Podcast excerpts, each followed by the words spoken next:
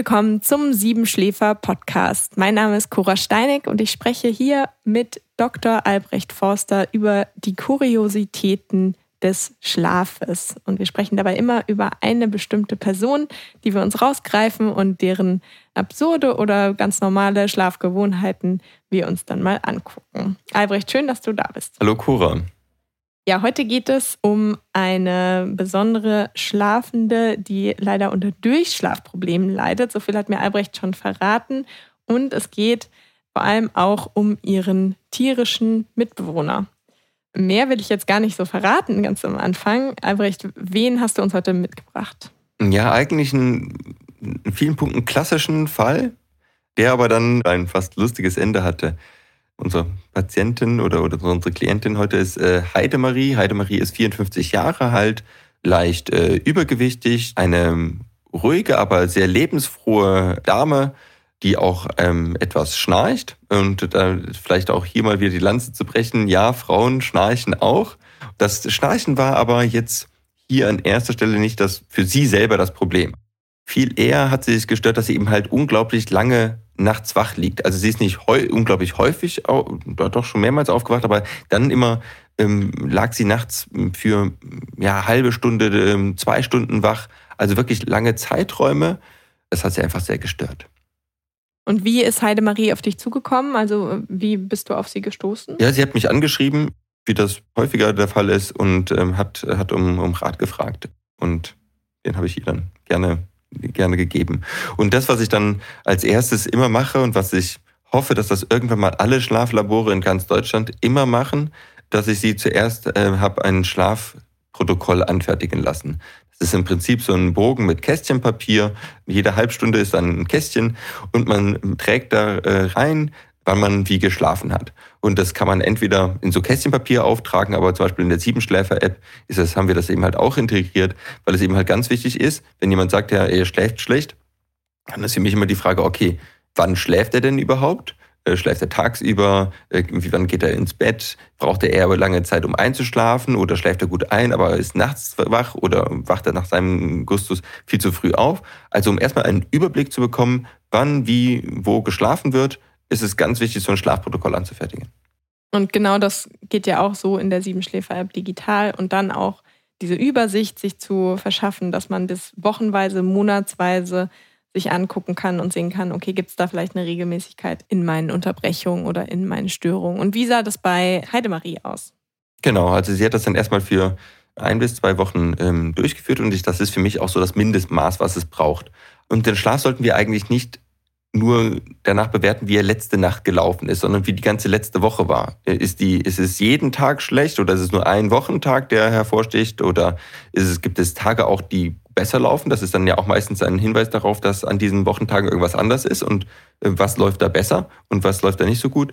Es ist auch so, ähm, wir fühlen uns müde oder unausgeschlafen, nicht nur wenn der, die letzte Nacht schlecht war, sondern wenn mehrere Nächte schlecht waren. Das ist genauso, wenn wir zwei Wochen Urlaub machen, dann fühlen wir uns ja auch nicht am ersten Tag direkt voll erholt, sondern eben halt nach einer oder zwei Wochen äh, fühlen wir uns voll erholt. Und beim Schlaf ist es auch so. Uns macht eine, einmal eine schlechte Nacht, einmal pro Woche macht uns nicht so viel aus. Es ist viel wichtiger eigentlich, wie der Schlaf der ganzen letzte Woche war. Wie, wie verhält sich die langfristige Wirkung, ja? Genau, auch wie regelmäßig der ist. Das ist auch mit der Ernährung, ja. Es ist nicht so bedeutend, ob wir mal einen Tag uns nur vegetarisch ernährt haben, sondern die Frage ist, haben wir uns die ganze Woche gesund ernährt? Und das führt automatisch zu einem körperlichen Wohlbefinden, wenn wir die ganze Woche oder über Wochen, also äh, Monate uns gut ernähren, dann ähm, geht es uns besser. Und dann fühlt sich unser Körper besser an, dann haben wir mehr Kraft, mehr Energie, sind tagsüber wacher. Und genauso ist es eben halt beim Schlaf. Und bei Heidemarie sah das nicht so gut aus. Nee, da stachen zwei Punkte oder mehrere Punkte hervor, aber äh, zwei, zwei Hauptpunkte. Zum einen, dass sie sehr unregelmäßig ins Bett gegangen ist. Also an manchen Tagen ist sie schon um, um halb neun ins Bett gegangen.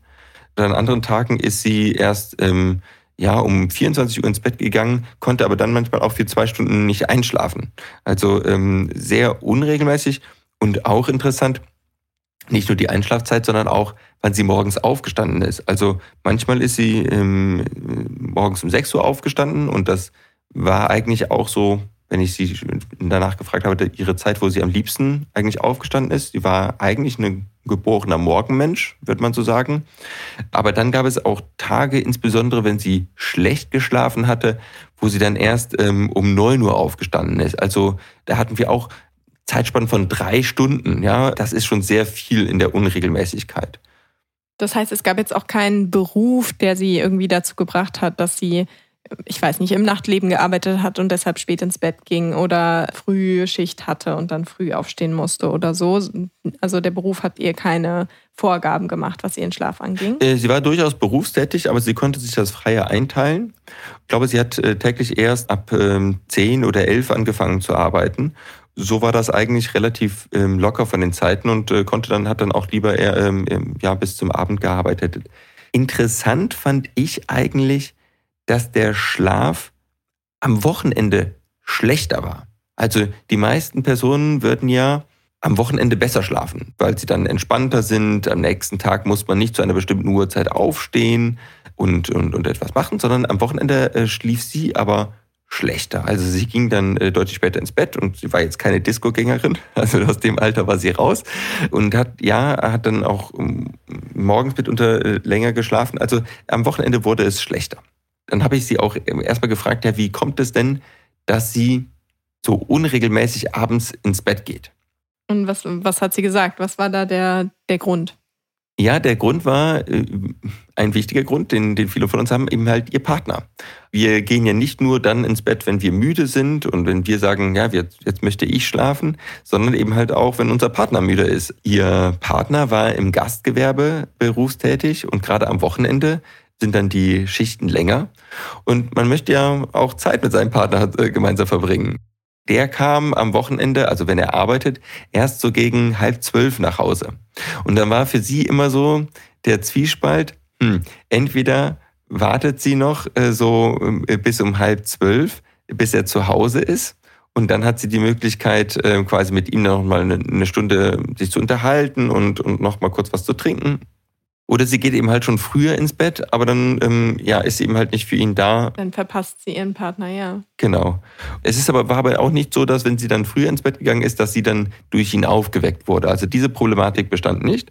Aber sie hat probiert, manchmal eben halt länger aufzubleiben. Und das führte eben halt zu diesen relativ großen Schwankungen. Und diese Unregelmäßigkeit, die macht es eben dann auch manchmal dem Körper schwerer, in den Schlaf zu finden. Weil wenn, wenn jeden Tag zur gleichen Zeit geschlafen wird, dann gewöhnt sich der Körper daran und dann kann der auch gut zum richtigen Zeitpunkt die Hebel umlegen, damit wir gut wegschlummern.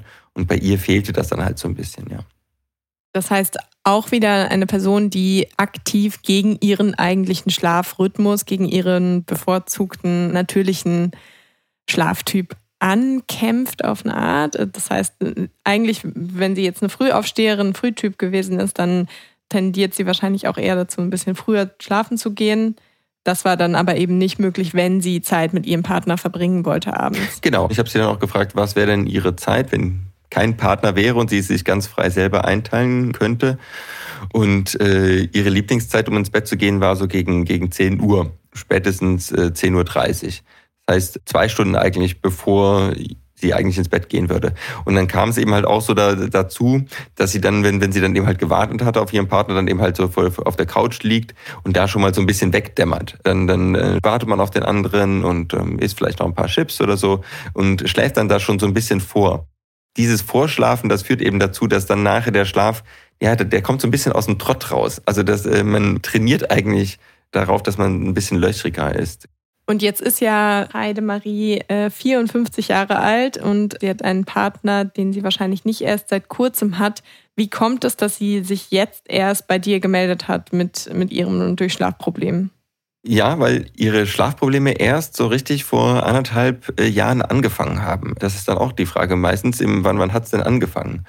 Und ich dachte mir die ganze Zeit schon, eigentlich wäre es sinnvoll, gerade bei ihr, wenn man den Schlaf so ein bisschen komprimieren würde. Also was, was, was ich eben halt schon bei ihr gesehen hatte, dass sie teilweise neun Stunden da oder zehn Stunden im, im Bett liegt. Dann eben halt mit, mit, mit Pausen dazwischen irgendwo, wo sie nicht schlafen konnte, aber eigentlich eine relativ lange Bettliegezeit mit einer geringeren Schlafausbeute. Also sie hat jede Nacht eigentlich nur so sechs, maximal sieben Stunden Schlaf bekommen, lag aber neun oder zehn Stunden äh, im Bett. Und der erste Schritt ist eigentlich dann, dass man den Schlaf etwas komprimiert. Also, dass sie weiterhin ähm, jetzt in Zukunft, äh, hätte ich ihr geraten, dass sie weiterhin, äh, dass sie jetzt um, immer um 23.30 Uhr erst ins Bett geht und dass sie dann gleichzeitig im Gegenzug aber auch nicht später als ähm, 6 Uhr morgens aufsteht, sodass sie dann insgesamt so sechseinhalb Stunden, sieben Stunden Schlaf bekommt. Eigentlich die gleiche Menge, die sie aktuell jetzt schon bekommt, nur dass sie nicht noch ganz viel Zeit irgendwie in ihrem Bett liegt. Also dass der Schlaf so ein bisschen mehr in, in sein, sein Bett zurückgedrängt wird, in sein Flussbett, kann man so sagen. Interessanterweise fingen eben halt diese Schlafprobleme erst vor anderthalb Jahren an. Und ich dachte mir die ganze Zeit, hm, wie schafft man es, dass sie jetzt jeden Morgen um 5 Uhr oder 6 Uhr morgens raus, rauskommt. Das Sonnenlicht ist wirklich wichtig für uns morgens und sie sagte eigentlich auch, dass sie tendenziell ein Morgentyp ist. Und da dachte ich mir, hm, das wäre doch toll, wenn, wenn die sich einen Hund anschaffen würde. Ja, so einen, so einen kleinen Hund, der dann äh, morgens um, um 6 Uhr an die Bettkante kommt oder ein bisschen unruhig wird, hin und her läuft und vielleicht an der, an der, an der Bettdecke ein bisschen zupft und sie dazu motiviert, aufzustehen. Und ich dachte es und, und sie sprach aus, ja, also vor anderthalb Jahren wäre ihr Hund gestorben und damit hätten dann die Schlafprobleme angefangen. Eigentlich ihr Hilfsmittel, das sie dazu gebracht hat, immer zumindest regelmäßig aufzustehen, ist weggefallen. Und damit ist es dann erst zu diesem stärkeren Auseinanderklaffen des Schlafrhythmus gekommen. Die Einschlafzeiten, die waren vorher schon etwas, äh, etwas unnatürlicher. Vielleicht aber auch, dass sie ist sie abends auch nochmal ähm, rausgegangen. Also ein Hund mag es, glaube ich, ganz gerne, wenn er nach 8 Uhr abends auch nochmal irgendwie Gassi geführt wird. Ich wollte ihm eigentlich auch raten, abends nochmal einen Spaziergang zu machen, ähm, äh, wenn, wenn sie merkt, dass sie eigentlich müde wird bevor, äh, und noch auf ihren Partner wartet. Diese Funktion hat wahrscheinlich vorher schon der Hund übernommen und insbesondere morgens meinte sie, hätte, hätte der Hund sie eigentlich immer aus dem Bett gebracht und, und das ist natürlich, das ist Gold wert. Also daher kann ein Hund tatsächlich Schlafprobleme vorbeugen. Ich habe ihr da auch geraten, ähm, vielleicht doch wieder nach dem Hund zu gucken. Ja, weil das, weil das tut natürlich gut. Da haben wir also die Rolle des tierischen Mitbewohners. Der war sozusagen der äh, Verantwortungsträger für Heidemaries Schlafrhythmus und hat diese Aufgabe anscheinend sehr gut gemacht, bis er dann leider verstorben ist und äh, sich Heidemaries Schlaf auseinandergezerrt hat, weil eben nicht mehr die morgendlichen und abendlichen Spaziergänge mit dem Hund da waren. Genau, also ein Hund ist ein super Rhythmisierer. Ja. Konsequent macht er darauf aufmerksam, dass jetzt gerade seine Zeit gekommen ist, um rauszugehen. Und macht das auf die halbe Stunde genau. Also man braucht dann fast keine Uhr. Der Hund quengelt so lange, bis man ihm nachgibt. Also darum ist das, das eigentlich für, den, für unseren Rhythmus, und der Rhythmus ist ja zentral, um einen guten Schlaf zu finden, ist eigentlich ein ganz tolles Tolles Gadget. Eigentlich habe ich heute ein Gadget mitgebracht. Das Gadget der Woche, ein Hund. Ja.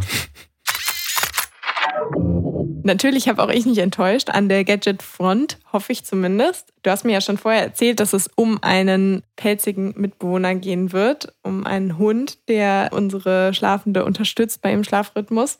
Und ich habe mir überlegt, okay, was kann es denn geben an der Technikfront, was einen Hund oder die Rolle eines Hundes ersetzen könnte? So, jetzt gibt es natürlich Hunde, die aus Technik gemacht sind. Soweit wollte ich jetzt nicht gehen. Das war mir ein bisschen zu wild. Aber was ich gefunden habe, ist ein Wecker, der genauso nervt wie ein Hund. Das war mein Ziel.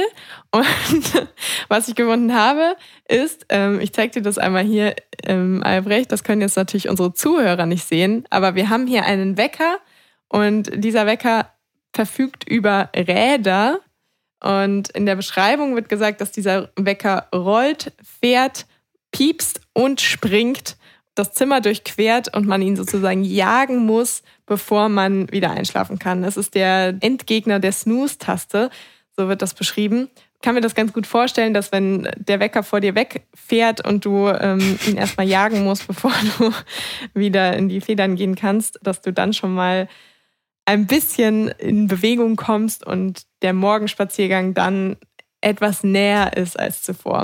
Was kostet diese, dieses rollende Bäckerchen? Hier in diesem Fall kostet der jetzt 40 Euro, 39,99.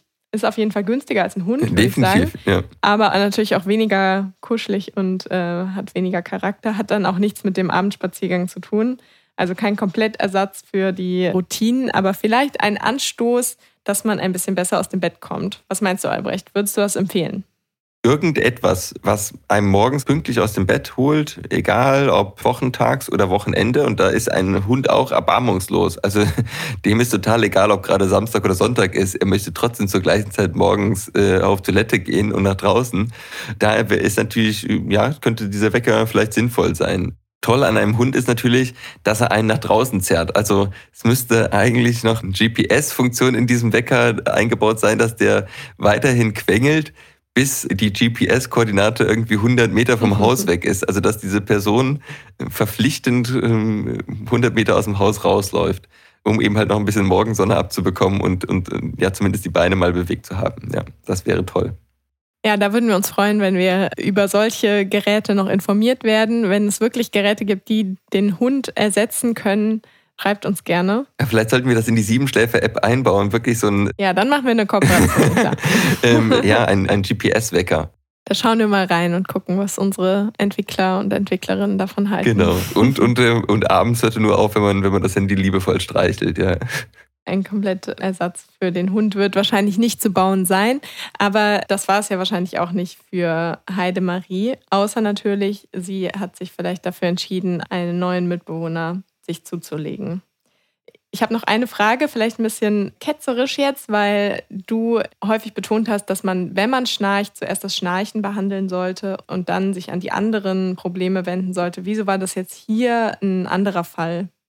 Generell ähm, ist das Schnarchen dort auch ganz klar ein Thema gewesen. Was aber auffällig war, dass sie, also die, es gab jetzt nicht vor anderthalb Jahren plötzlich eine Körpergewichtsveränderung. Ich glaube, das Schnarchen gab es schon viel länger.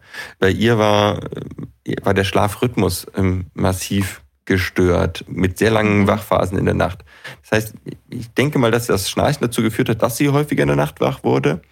Aber das Problem hier möglicherweise eben halt auch in der Dauergelegenheit die, und dem Rhythmus, die, die, den sie im Bett verbracht hat.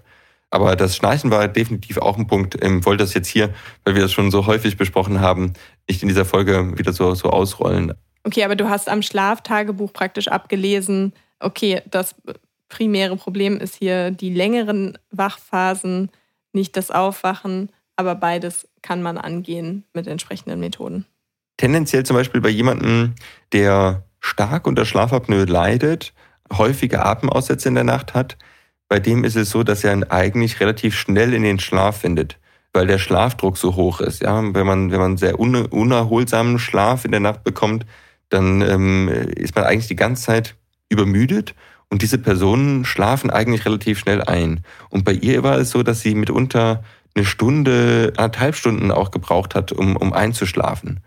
Und das ist tendenziell ein Zeichen dafür, dass der Schlafdruck, die Übermüdung noch nicht so hoch war, ihr Körper also mehr oder weniger ausreichend, sogar erholsamen Schlaf bekommen hat. Das Schnarchen ist immer noch ein Problem. Das kann, also gerade bei Frauen ist es relativ häufig, dass sie mit Anzeichen einer Insomnie, also einer Durchschlafstörung, kommen und dann doch ein Schnarchen festgestellt wird. Bei Männern ist es häufiger, dass sie mit, mit einer Tagesschläfrigkeit kommen und dann ein Schnarchen festgestellt wird. Und bei Frauen ist es, wie gesagt, häufiger, dass sie ihr Schnarchen gar nicht so mitbekommen und es eben halt häufiger sich mit einer Durchschlafstörung bemerkbar macht. Hier war eben halt auch trotzdem zusätzlich eben halt eine Einschlafstörung da und daher dachte ich mir schon, okay, hier kann es nicht nur das Schnarchen sein, hier muss man wirklich an beiden dringend arbeiten, ja. Ich äh, würde das einmal zusammenfassen wenn wir nicht noch einen wichtigen Punkt vergessen haben. Aber ich glaube, wir sind einmal ganz gut durch Heidemaries Fall hindurchgeschlittert. Heidemarie 54 ist auf Albrecht zugekommen aufgrund von Durchschlafproblemen. Und diese Durchschlafprobleme hat man dann auch in ihrem Schlaftagebuch gesehen, das sie für Albrecht äh, ausgefüllt hat. Ganz ähnlich wie im Logbuch in der Siebenschläfer-App hat Heidemarie da dokumentiert, in welchen Stunden sie geschlafen hat, wann sie ins Bett gegangen ist, wann sie wach gelegen hat und wann sie wieder aus dem Bett aufgestanden ist. Und daran hat man gesehen, okay, dieser Schlaf ist von langen Wachperioden durchzogen und sehr unregelmäßigen Bettzeiten geprägt. Das hat Albrecht natürlich hellhörig gemacht und er würde ihr empfehlen, in einen regelmäßigeren Schlafrhythmus zu kommen und eher ihrem Chronotyp entsprechend früh aufzustehen und etwas früher ins Bett zu gehen. Früher hat sie dabei äh, Unterstützung gehabt bei diesem Faktor, der ihren Schlaf gesünder macht. Und das war ihr Hund, der sie früh morgens und wahrscheinlich auch nochmal abends aus dem Haus geholt hat und sie so mit Sonnenlicht morgens versorgt hat. der Hund ist leider verstorben und seit diesem Zeitpunkt war auch ihr Schlaf aus dem Gleichgewicht geraten. Das heißt, es war so eine kleine Detektivarbeit rauszufinden, woran es überhaupt lag. Heidemaries Lösung wäre jetzt natürlich, sich eventuell wieder einen Hund anzuschaffen oder sich zumindest den alten Rhythmus, den sie mit Hund hatte, wieder anzugewöhnen und zu regelmäßigen Spaziergängen rauszugehen. Oder mit einer Freundin sich zum Beispiel morgens immer zum äh, Morgenspaziergang verabreden. Also äh, zu, zu, einer Walking-Gruppe zum Beispiel, sodass wieder eine Rhythmisierung äh, stattfindet, ja. Ja, super. Vielleicht gibt es ja auch eine Freundin, die genauso nervig wird wie ein Hund, wenn man, wenn man sie nicht sofort draußen trifft und äh, darauf besteht und für den gesunden Schlaf einsteht. Vielen Dank, Dekora. Und damit wünschen wir unseren Hörerinnen eine gute Nacht mit wenigen Wachphasen und dafür noch so umso erholsamer. Bis zum nächsten Mal.